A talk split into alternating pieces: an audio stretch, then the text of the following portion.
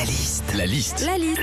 La liste de Sandy sur Nostalgie. On en a parlé il y a quelques jours hein, sur cette même antenne. On fête cette semaine les 20 ans de la télé-réalité en France. Quand on regarde une émission de télé-réalité, la liste de Sandy, Quand tu regardes une émission de télé-réalité, déjà tu regardes parce que t'attends un truc, hein, une finalité dans l'amour et dans le pré. Tu regardes pour savoir euh, quel agriculteur va finir avec quelle agricultrice.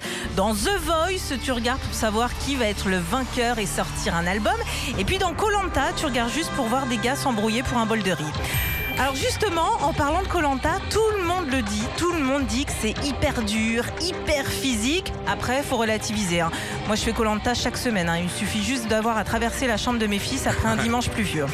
Quand tu regardes une émission de télé-réalité aussi, faut pas trop être à cheval sur la langue française. hein. Des fois, t'entends parler certains candidats, tu sais clairement que c'est pas des descendants de Bernard Pivot. C'est vrai, franchement, ils croient euh, qu'ils savent trop bien parler.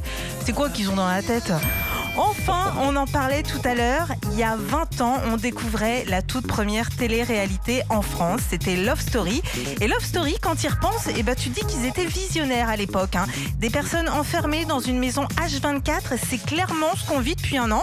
Enfin, eux, la voix, elle leur lançait des défis dans la piscine. Alors que nous, la voix, le seul défi qu'elle nous lance, c'est ça. Lavez-vous très régulièrement les mains avec du savon. Ah, c'est sûr, c'est moins funky. hein. Retrouvez Philippe et Sandy, 6h-9h sur Nostalgie.